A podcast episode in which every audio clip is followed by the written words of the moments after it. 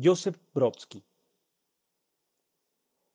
Debería existir algún idioma que redujera la palabra huevo a una simple O. El italiano, naturalmente, es el que más se acerca, con su uova.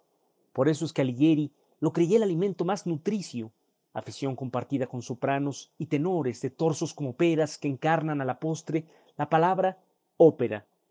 Y eso mismo se podría decir de los románticos genuinos, a saber, los poetas alemanes, que empiezan cada verso de la misma manera en que se empieza un desayuno, o de los matemáticos que se hacen los gallitos también mientras empollan la regularidad del infinito, cuyos inmaculados ceros nunca jamás van a romper el cascarón.